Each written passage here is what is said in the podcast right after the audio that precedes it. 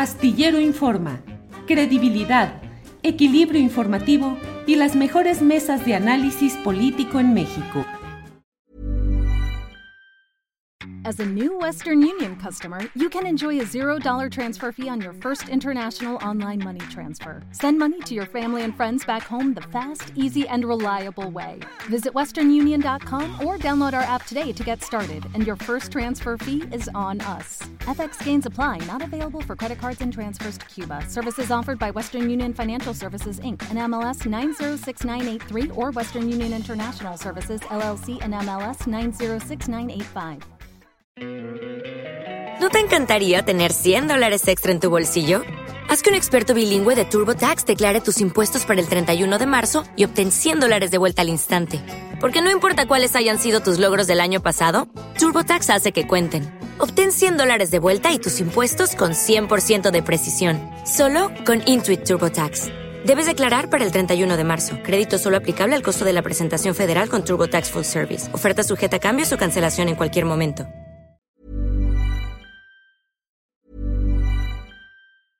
¿Te preocupas por tu familia? Entonces, ¿por qué darles solo huevos ordinarios cuando pueden disfrutar de lo mejor? Eggland's Best, los únicos huevos con ese delicioso sabor fresco de granja, además de la mejor nutrición, como 6 veces más vitamina D, 10 veces más vitamina E y 25% menos de grasa saturada que los huevos regulares, además de muchos otros nutrientes importantes. Así que, dales los mejores huevos. Eggland's Best, mejor sabor, mejor nutrición, mejores huevos.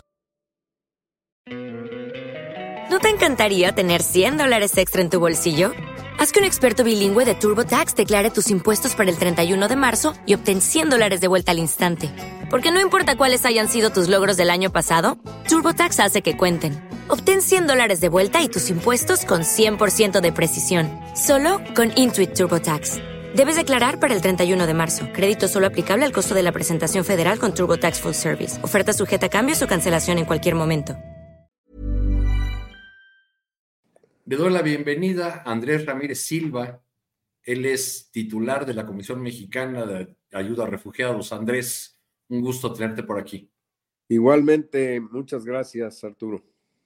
Sí, pues eh, concluimos este año con muchas noticias, las portadas de los periódicos llenos de fotografías de, la, de nuestras fronteras, eh, mostrando imágenes de, pues que ya se hicieron costumbre en el país de personas haciendo filas o pegadas al muro esperando ser atendidas, ser recibidas. Eh, tú has tenido a cargo a lo largo de estos últimos años, eh, pues la, titularidad de la Comisión Mexicana de Ayuda a Refugiados, que, atienda a una parte de esta población que, llega a nuestro país, eh, especialmente a aquella población que no tiene la intención de solamente usar a México como territorio de tránsito, sino quedarse aquí. Debo decir antes de, que me respondas que Andrés Ramírez es un eh, funcionario de este gobierno que cuenta con una larguísima experiencia en el ámbito internacional en el tema de refugiados. Más de 20 años estuvo en el alto comisionado de Naciones Unidas para refugiados. ¿Cómo eh, comenzó el sexenio? Andrés ya ya que vamos a entrar al último año, pues podemos empezar a hacer ese balance. ¿Cómo comenzó el sexenio y cómo está o cómo apunta a cerrar eh, este periodo en términos de solicitudes de asilo, de protección, de refugio? Sí, muchas gracias por la pregunta, Arturo. Mira, la verdad es que cuando nosotros llegamos, sí se avisoraba que iba a reforzarse las tendencias de personas que iban a llegar a nuestro país como bien dices, no solamente para migrar en calidad de tránsito, sino que también para personas que empezarían a pensar seriamente en la posibilidad de buscar asilo en México y quedarse en México.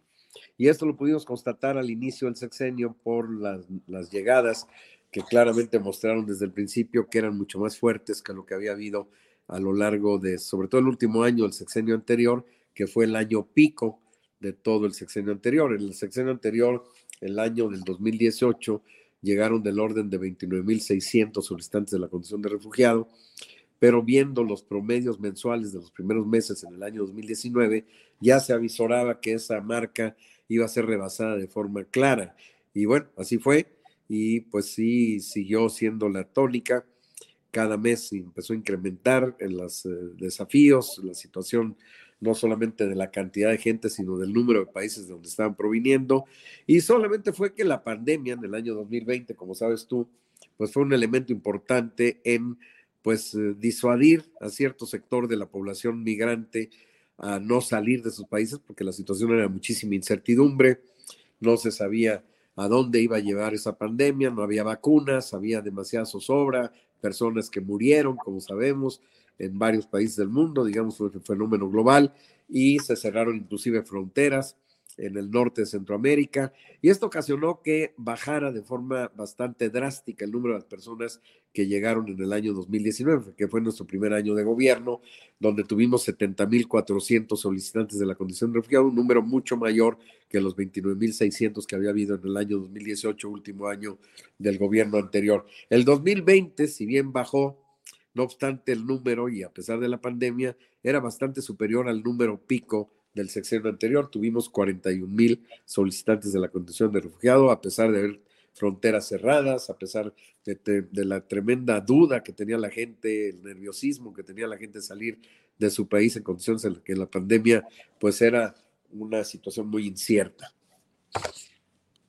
En, los cruceros, en las, en las calles, en las plazas de muchas de nuestras ciudades se ha vuelto ya un paisaje cotidiano la presencia de, de migrantes de distintas nacionalidades. Yo cuando he andado en puntos de, concentración de migrantes, ya sea en la frontera sur o en, el, o en el norte, me he encontrado personas de Afganistán, de China, de Senegal. Este, pero eh, tú que publicas habitualmente cifras sobre las personas que solicitan refugio, eh, has dejado claro con esos números que el grueso de, que, de quienes quieren quedarse en México eh, o que quieren la protección del Estado mexicano, eh, más del 97%, vienen solamente de siete países, de Honduras, Venezuela, El Salvador, Cuba, Haití, Guatemala y Nicaragua.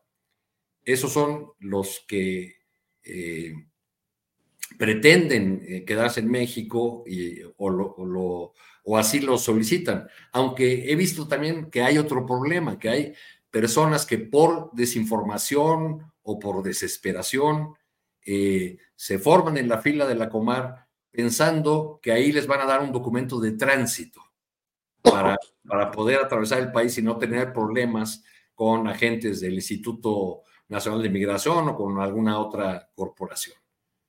Hace, hace falta ahí como trabajo eh, de difusión entre las comunidades migrantes. Creo que yo sé que los recursos de Comar son limitados, pero ¿qué, qué ocurre con ese fenómeno de las nacionalidades y de las confusiones que se generan en torno al papel de la Comar? No, es muy correcto eh, este comentario que haces y definitivamente sí es un gran problema, toda esta confusión que deriva de varias eh, fuentes. Una es que desafortunadamente los mismos coyotes, los polleros, algunas personas que medran a costa de los migrantes o de las personas que entran en nuestro país, pues consideran importante manipular la información y hacerles ver que tienen que pasar por la comar. Y esto, desde luego, pues contribuye a toda esta confusión. Y a pesar de que nosotros sí hemos desarrollado toda una campaña a través de infografías, de comunicados, eh, francamente vemos complicado porque hay una verdadera alud de informaciones eh, completamente fuera de lugar. Nosotros, por ejemplo, cuando nosotros llegamos, la Comar no tenía eh, una eh, participación importante en redes sociales. Para mí era muy importante el tema de las redes sociales, tener YouTube, tener Facebook, tener este, también el, el ahora llamado X, el anterior Twitter, que pues podría cuando menos contribuir a mitigar un poco toda esta gran confusión que se desarrolla eh, también en relación a las atribuciones que tenemos nosotros con respecto a las atribuciones que tiene el Instituto Nacional de Migración, porque efectivamente, como bien dices, muchas veces también las personas creen que yendo a la Comar, pues ahí se puede dar un documento que pueda autorizarles viajar y tener libre tránsito en el país o documentos de carácter migratorio. Pero ciertamente eso es absolutamente equivocado, es erróneo eh, tenemos que insistir y, sí, la ayuda de los medios es importantísima para que se esclarezca al, público, a la audiencia, al lector, pues que en realidad la Comar pues juega un objetivo muy central, que es el tema de la determinación de la condición de refugiado. No tiene nada que ver con expedir documentos sobre la calidad de estancia migratoria o documentos de viaje o de regularización migratoria en absoluto. O sea, la Comar eso no tiene nada que ver. Esas son atribuciones propias del Instituto Nacional de Migración y esto tenemos que estar insistiendo para evitar justamente estas confusiones. Eh, luego ocurría mucho, sobre todo hace un tiempo, que el Instituto Nacional de Migración eh, tendía a enviar a las personas a la Comar para que con la solicitud de la Comar, después ellos estarían en condiciones de darles algún documento migratorio. Pero ahí también había un problema porque no necesariamente todo el mundo tenía que pasar por la Comar y sí era como una recurrencia sistemática de estar enviando a las personas a la Comar y esto desde luego nos colocó en una situación pues de casi colapso porque pues mucha de la gente que nosotros no teníamos por qué estar atendiendo pues las teníamos que atender porque venían y tocaban nuestra puerta, a pesar de que posteriormente quedaba claro que abandonaban el procedimiento, porque en el fondo eran gentes que lo que querían era viajar a los Estados Unidos. Ahora, ciertamente hemos tenido muchísimas nacionalidades. El año 2021 tuvimos personas viniendo de 110 países de origen, en el año 2022 de 118, este año estamos en 110 países de origen también, y la verdad es que esto pues te muestra que pues está llegando gente de todo el mundo, o sea, de todos los continentes del mundo, pero ciertamente, como bien señalas, se concentra la inmensa mayoría en unas cuantas nacionalidades. Eh, y sí, eh, solamente haría yo una aclaración. Básicamente este año lo que tenemos en primerísimo lugar son los haitianos, muy de cerca de los hondureños, bastante distante los cubanos en un tercer lugar, que a su vez está distante del cuarto lugar, que son los salvadoreños, el quinto los guatemaltecos, en sexto los venezolanos y en séptimo lugar ahora están los brasileños, que son en realidad hijos de haitianos. Hijos de haitianos. Igual, que los, igual, que los, chilenos en algún Igual que los chilenos que están en octavo lugar, son hijos de haitianos, porque tú recordarás que en enero, justamente el 12 de enero del año 2010, se dio un fuerte terremoto, en un fuerte sismo allá en Puerto Prince, allá en Haití, y esto suscitó muchísima gente que salió, pues no al norte, sino al sur. En ese momento los Estados Unidos tenía, eh, es decir, perdón, Brasil tenía mucha fuerza ante el, imaginario de los haitianos, iba a organizar el Campeonato Mundial de Fútbol, las Olimpiadas, era quien eh, comandaba la misión MINUSTA, la misión de paz de Naciones Unidas, la comandaba eh, este, los militares brasileños y era la época que Lula había desarrollado toda una política muy, muy importante de relaciones eh, diplomáticas, inclusive con el África, era muy conocido, muy popular y había muchísima eh, simpatía por Brasil y entonces lo que hicieron los haitianos por primera vez es tratar de orientarse hacia Brasil.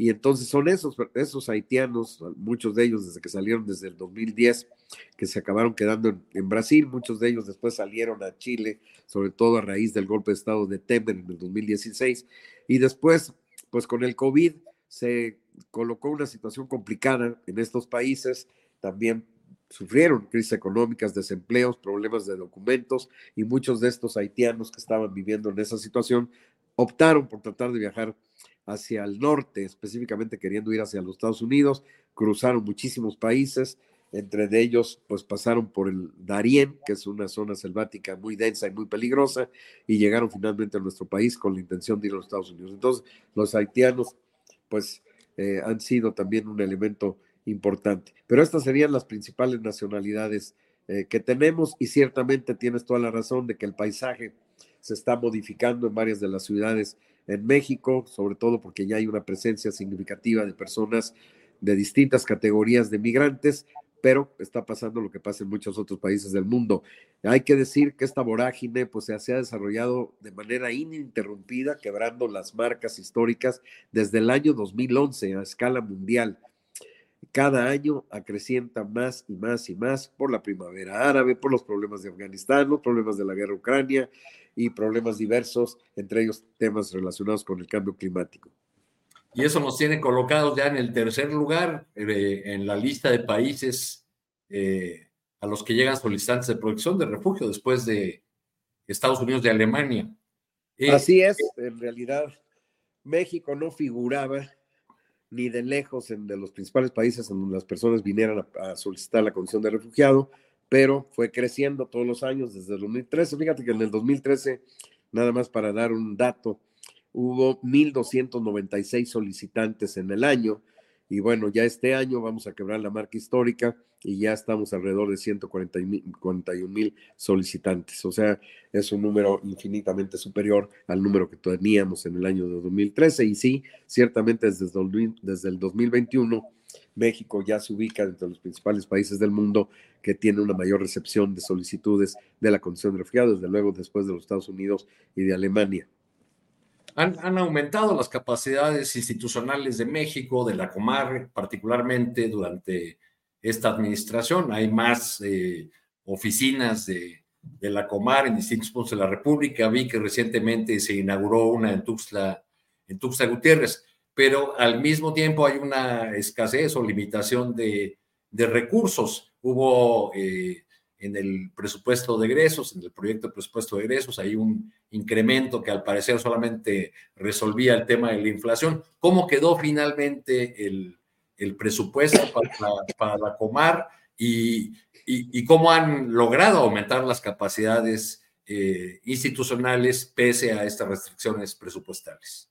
No, ciertamente el tema de las restricciones presupuestales ha sido un tema complejo, eh, ha sido un desafío enorme que tenemos que enfrentar. Yo siempre he dicho que el pobre tiene que ser creativo y buscamos las formas diversas a través de las cuales podemos afrontar mejor la situación. Una de ellas es haber logrado desde el principio, desde que yo llegué y habiendo tenido toda una experiencia de trabajar con el Alto Comisionado de Naciones Unidas para Refugiados, pues el procurar el apoyo del Alto Comisionado y logramos eh, firmar ya desde el año 2019 un acuerdo marco sobre la base del cual firmamos un convenio específico y ese convenio específico establece y delimita con claridad cuáles son las distintas formas de colaboración y de cooperación financiera de recursos del ACNUR, más allá de capacitación y asesoría técnica, pero en mobiliario, equipo, vehículos y sobre todo en personal. Y esto pues se ha mantenido a lo largo del sexenio y gracias a estos recursos pues eh, podemos decir que en buena medida pues la Comar todavía eh, no, no estamos eh, colapsando. Esto ha sido muy importante. Este apoyo por parte del gobierno federal ha sido importante la iniciativa que tomó en su momento el subsecretario Alejandro Encinas de que se fusionara la Comar, la Comar y la Comisión de Atención Integral en la Frontera Sur, que llevó a que fuera la base de, bueno, fue, uno de los aspectos importantes del nuevo reglamento de la Secretaría de Gobernación, que está por publicarse próximamente, en donde ya quedaría la Comar como una unidad centralizada de la Secretaría de Gobernación y donde ya en la famosa Comisión de Atención Integral a la Frontera Sur desaparecería para subsumirse dentro del presupuesto de la Comisión Mexicana de Ayuda a Refugiadas. Este ha sido un apoyo importante por parte del gobierno federal. Y bueno, y después hemos tenido nosotros que tocar puertas diversas en las distintas entidades federativas, a nivel de estados, a nivel de municipios, a nivel de sociedad civil, con quienes hemos podido desarrollar alianzas para que nos permitan a través de contratos de comodatos el establecer oficinas allí y luego con el apoyo del ACNUR el poder contratar un personal mínimo para poder operar. Esta es la forma en la que vamos sorteando la situación, pero sí, ciertamente el presupuesto no ha sido de lo más bollante para apoyo de la Comar. ¿Se logró un incremento para el 24 o cómo quedó finalmente el presupuesto? No, la verdad es que no logramos el incremento. Nosotros habíamos pedido una, un incremento que desafortunadamente no logramos. Eh, y bueno, quedó, como bien decías tú, básicamente sobre la base de la inflación. Ya. Eh, por último, a reserva que tú quieras eh, tocar otro tema, mi última pregunta sería, ¿cómo va la, situación con los menores no acompañados? ¿Qué, ¿Cómo se ha movido en términos de números, de cifra de, de los niños, niñas que viajan solos? Mira, si bien es cierto que a lo largo de todos estos últimos años ha habido un incremento notable de los niños, niños y adolescentes, eh, eh, sí la gran mayoría son acompañados, porque como están llegando de lugares tan distantes, es muy difícil niños, niñas y adolescentes no acompañados que lleguen en cifras significativas. Sí están llegando, sí están incrementando, pero son comparativamente hablando con respecto a los acompañados bastante inferiores. Ahí es muy importante el papel que juega la Procuraduría de la, de la Infancia, el DIF, eh, para que puedan determinar el mejor interés del niño y que nos los puedan referir a nosotros cuando se considera que pues la defensa del mejor interés del niño tiene que ver directamente con eh, la posibilidad de acceder al sistema de asilo y que pueden quedar eh, reconocidos también como refugiados. Nosotros siempre estamos en mucha coordinación con estas instancias del gobierno federal. También recuerda que ya para el año 2021 se reformó la ley para ya evitar que quedaran niños y familias acompañantes de los niños en estaciones migratorias. Eh, se desarrolló por parte del gobierno federal ahí sí un importante apoyo financiero para que el DIF pudiera abrir una buena cantidad de, albergues a nivel nacional eh, y justamente platicando con Nuria, la titular del DIF, pues siempre estamos en la necesidad de ver cómo podemos coordinar, cómo nos refieran casos, etcétera. Y esa es la forma en la que nosotros trabajamos, siempre en apoyo al DIF cuando se trata de niños, niños y adolescentes y sobre todo especialmente en el caso de los no acompañados. Andrés, pues te agradecemos mucho la, información, tus, eh, tus comentarios, esta visión sobre lo que México está haciendo en términos del asilo, del refugio. Muchas gracias por estar con nosotros. Muchas gracias, siempre un gusto, Arturo, que estés muy bien. Te mando un abrazo y felices fiestas de Sembrines. Feliz fiesta para ti también. Muchas gracias, abrazo. Hasta luego. Como nuevo cliente de Western Union, puedes disfrutar de una tarifa de envío de 0 dólares en tu primera transferencia internacional de dinero en línea. Envía dinero a los tuyos en casa de manera rápida, fácil y conveniente. Visita westernunion.com o descarga nuestra app hoy mismo y tu primera tarifa de envío corre por nuestra cuenta. Aplican ganancias por cambio de moneda. No disponible para tarjetas de crédito y envíos a Cuba. Servicios proporcionados por Western Union Financial Services Inc. NMLS 906983 o Western Union International Services LLS NMLS 9069 ¿No te encantaría tener 100 dólares extra en tu bolsillo? Haz que un experto bilingüe de TurboTax declare tus impuestos para el 31 de marzo y obtén 100 dólares de vuelta al instante. Porque no importa cuáles hayan sido tus logros del año pasado, TurboTax hace que cuenten. Obtén 100 dólares de vuelta y tus impuestos con 100% de precisión, solo con Intuit TurboTax. Debes declarar para el 31 de marzo. Crédito solo aplicable al costo de la presentación federal con Turbo Tax Full Service. Oferta sujeta a cambios o cancelación en cualquier momento. Para que te enteres del próximo noticiero, suscríbete y dale follow en Apple, Spotify, Amazon Music, Google o donde sea que escuches podcast. Te invitamos a visitar nuestra página julioastillero.com.